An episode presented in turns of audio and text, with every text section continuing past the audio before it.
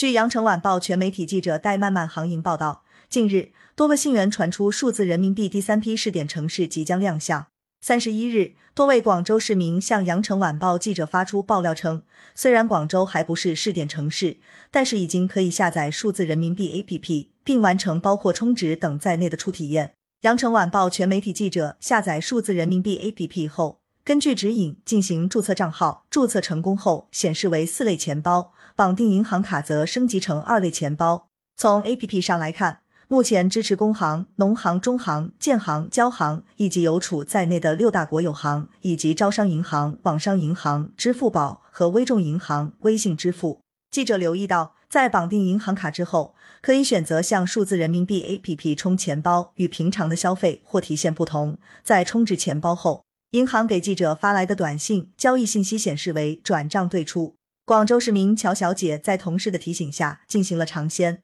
通过银行卡充值了两千元之后，她顺利的在外卖平台叫了一份外卖。我们同事之间还进行了转发红包，发现很简单，还零手续费，比较稀奇。乔小姐表示，感觉今后又多了一个支付方式，而且非常简单方便。由于试点区域限制，也有市民也表示，虽然充值成功，但是还没有找到应用场景。记者在注册完成后，打开美团外卖点单付款时，系统并未显示数字人民币选项。二零一九年年末以来，人民银行遵循稳步、安全、可控、创新、实用原则，在深圳、苏州、雄安、成都及二零二二北京冬奥会场景开展数字人民币试点测试，以检验理论可靠性、系统稳定性、功能可用性、流程便捷性、场景适用性和风险可控性。二零二零年十一月开始，增加上海、海南、长沙、西安、青岛、大连六个新的试点地区。此前的公开报道也显示。广州正积极申报数字人民币试点城市。